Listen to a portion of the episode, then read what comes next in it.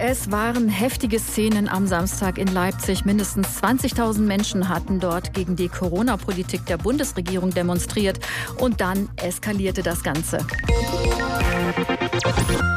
als die Polizei die Kundgebung nämlich auflöste wegen Verstößen gegen die Corona-Auflagen. Fast niemand trug eine Maske oder hielt genügend Abstand.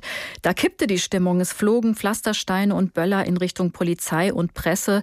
Und wie schon auf anderen Demos der Bewegung in Berlin oder Konstanz mischten sich Rechtsextreme und Hooligans unter die Menge.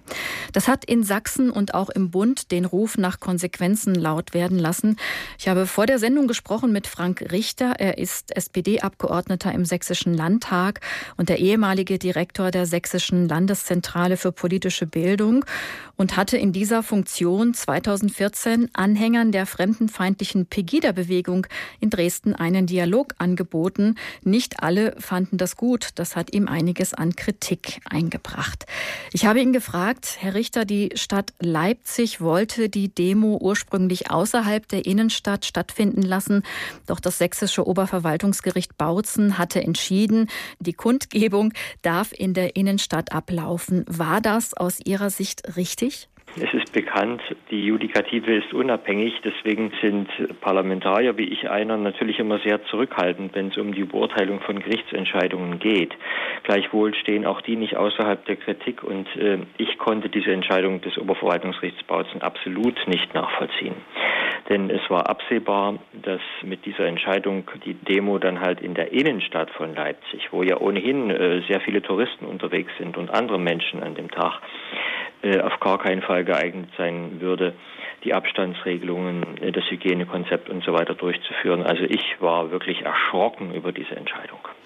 Jetzt ist ja diese Menge, nachdem die Polizei die Demo aufgelöst hatte, über den symbolträchtigen Innenstadtring gezogen. Die Route der legendären Montagsdemos in der DDR. Ende 2014 haben Sie noch als Direktor der Sächsischen Landeszentrale für politische Bildung Anhängern der fremdenfeindlichen Pegida-Bewegung in Dresden den Dialog angeboten. Dafür haben Sie einiges an Kritik geerntet.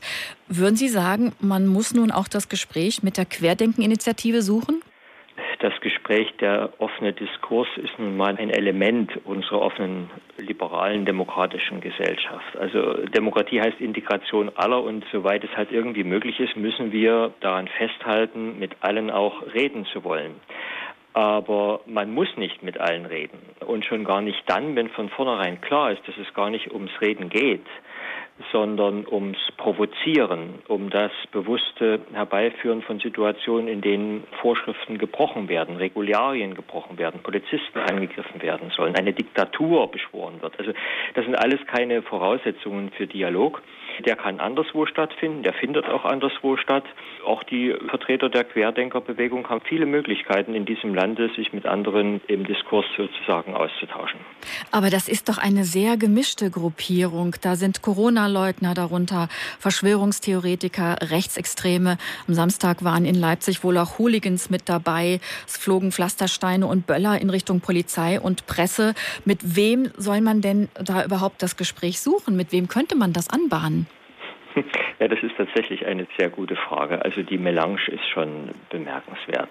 Ich bin wie auch äh, bei der Beobachtung der Querdenkerbewegung in Berlin jetzt auch äh, in Leipzig wieder zu der Erkenntnis gekommen, dass es eher um ein großes Event geht, nicht um, um eine Provokation. Und viele wollen da kein Gespräch, sondern wollen sich selbst darstellen und wollen den Staat herausfordern. Also das sind alles keine Voraussetzungen für ein vernünftiges Gespräch sagt Frank Richter. Er ist SPD-Abgeordneter im Sächsischen Landtag und der frühere Direktor der Sächsischen Landeszentrale für politische Bildung.